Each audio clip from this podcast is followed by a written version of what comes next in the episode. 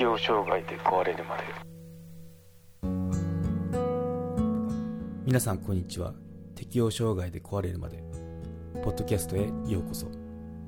この番組はメンタルヘルスケアについて適応障害を経験した体験談を交え配信していく番組です。頑張りすぎない。気楽にいこうをモットーに人生100年時代を乗り切っていく術を皆さんと一緒に考えていけたらなと思います。公式サイトは hirowata.com ひろわた .com または適応障害で壊れるまで。で検索してください。適応障害で壊れるまで。はい。今回は核あるべし思考。完全主義はうつ症状を引き起こしやすいっていうことについて話してみようと思います、まあ、この番組聞いてる方はまあよくそういうことを話してるよなって思うかもしれないんですけど、まあ、この同じようなタイトルでコラムを見つけて、うん、そうだよねとか思ったんであの取り上げてみて私の考えを言っていこうと思います。うん、そのタイトルっていうのがブロゴスっていうんですかね。ブロゴスの99点は0点と同じ大坂なおみ深田恭子頑張る人ほど自分を潰す危うい思考癖っていうのであのそういうタイトルで記事がありましたね、うん、ちょっとリンク貼ってきますね。はい。ということで、まあ、うつ症状に悩む人が増えてきていて精神科医の和田さんはテニス選手の大坂なおみさんやその深田恭子さんのように適応障害を訴える人には核あるべし完全主義の思考の持ち主が多い。まあいいかという気持ちを捨てる捨てるじゃない。モテる人の方がストレスに強いと指摘するってことで始め記事書いてるんですけど、うん、まあこの本人たちがその99.0点と同じって思ったかちょっとそうは思わないんですけど分かんないんで。まあそういう傾向にあるよ完璧主義ってことですよね。99点は0点ですみたいなのは。完璧主義はまあそういう傾向ですよ。っていうのはよくあの言われてることですね。認知の歪みとかの一つかな。うん。ということで。うん。まあ、心の不調っていうのは誰しも起きることなんで、まあ、その心の不調を引き起こしてるのは自分の考え方だったりとかするので、はい。ということで、まあ、適応障害っていうとそのストレッサーそのストレス源ですね。ストレス因子があってでそのストレス因子っていうのがその本人に対して本人がストレス感じるような環境だったりとかあるんですけど他の人は全然そのストレスを感じないものかもしれないっていうのはちょっとその知っとく必要はありますよね。うん、なんだろう。なんだパッと浮かぶ浮かんだので言うと 例えば広い大草原にポツンっているとすっごいストレスですと。いう人も中にはいるかもしれないですね。でそれが原因でその適応障害になりますよっていうような 方もいると仮定した時に、まあ、そういう感じですよ。普通だったらいや全然そうやってむしろ気持ちいいとこなんじゃないとか思うようなとこ。でもその本人にとってがキーワードで本人にとってストレスを感じるとこっていうのはストレッサーなんですよね。そう。なんでで、まあ、適応障害の場合はそのストレッサーから離れたりするとその離れたりすると離れると あの収まってきて、まあ、その期間っていうのは最長でも6ヶ月以内にはあの収まるっていうストレス源から離れると収まりますよっていうような定義がありますと。でうつ病の場合っていうのはそのストレッサーから離れたとしてもずっと気分が優れないよねっていう症状があると言われててでその、まあ、適応障害と最初は診断されたけどそれがどんどんストレッサーから離れてもそのうつ症状っていうのが収まらないっていう本当のうつ病っていうのにそのレベルアップっていうか移行していくっていうこともよく言われてますね。うん、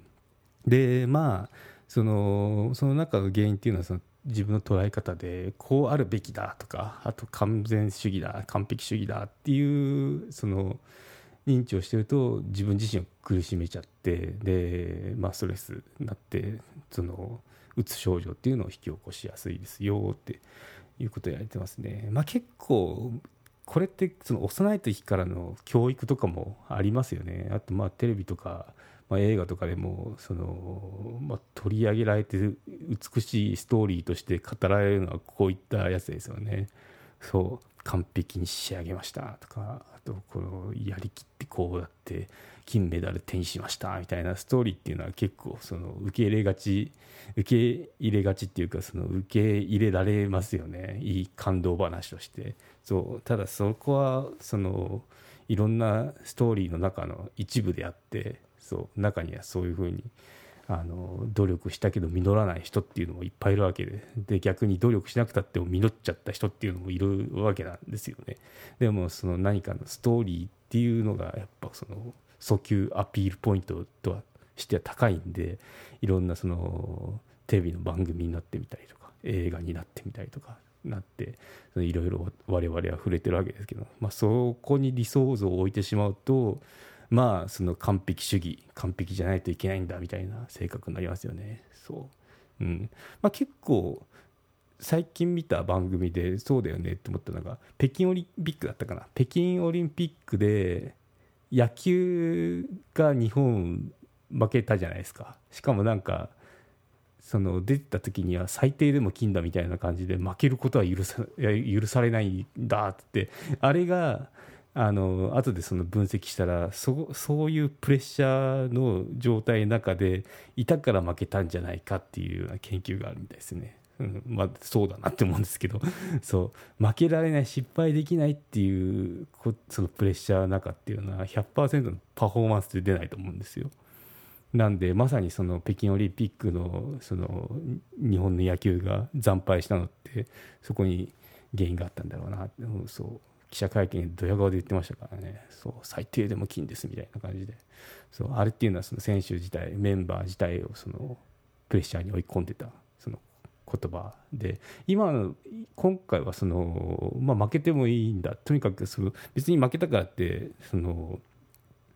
1回負けたからって金を逃すとかそんなルールじゃないです。あまりスポーツ詳しくないんですけど。その、うん、なんかその勝ち抜いてって負けが1個あるけど、まあ、このルールでいくと1番ですみたいな。そう。なんか、うん、そういうものなんですってねって書いて。本当本当スポーツ。あのする方は楽しいんですけど見る人じゃないんで、うん、なかなか珍しがられるんですけどね。はい。まあちょっとそれは置いといて、うん。まあ、そんな感じで、あのー、やっぱ01の0か1かあ100点か0点かっていうような考え方って危険だよねっていうことで共通してるなって思いましたね。この記事読んでて。でまああの最後の方にまあいいやと肩の力が抜いた方がストレス耐性が高まるよってことでまあその通りですよね。そう。やっぱその、まあ、また野球の話なんですけど、野球でその、まあ負けたっても、次勝てば優勝するし、みたいな感じで、あの、やっとくと、結構その、思い切ったパフォーマンス、思い切ったプレーができて、パフォーマンスにつながったんじゃないかなって思いますね。うん。そう。で、まあ、その完璧主義とかと、こう、なんだろう、親和性のある言葉とすると、人に頼ってはダメとか、人に泣きつけないとか、甘えられないとかいうのもありますよね。なんなんだから私は、なんだろう、例えば、長女だから、妹に情けない姿を見せてはいけない。頑張んなきゃ。人に頼っちゃいけない。自分でやるんだって。甘えちゃいけないとか、そんな感じでやっていくと、まあなんか折れそうな感じですよね いつかは。そうそういう風にならない。でもう別にその今そういう時代じゃないんでそのまあ肩の力抜いて程よくあのやっていけばいいですよ。結局その肩肘張って頑張り続けてポキって折れて治療に何ヶ月ってかかる方がそのなんだろうロスって言えばロスですよねそっちの方が。それよりかやっぱマラソンよくマラソンってたとえるんですけどマラソンだと思うんですよね。有料チャンネルのご案内をいたします。有料版チャンネル適応障害で壊れるまでプレミアムを Apple Podcast で配信中。デリケートな体のことですので全体公開ではお話ししきれないことも多々ございます。有料会員は無料版では一部公開されていたエピソードの前編を聞くことができますのでご登録して応援いただけると励みになります。どうぞよろしくお願いいたします。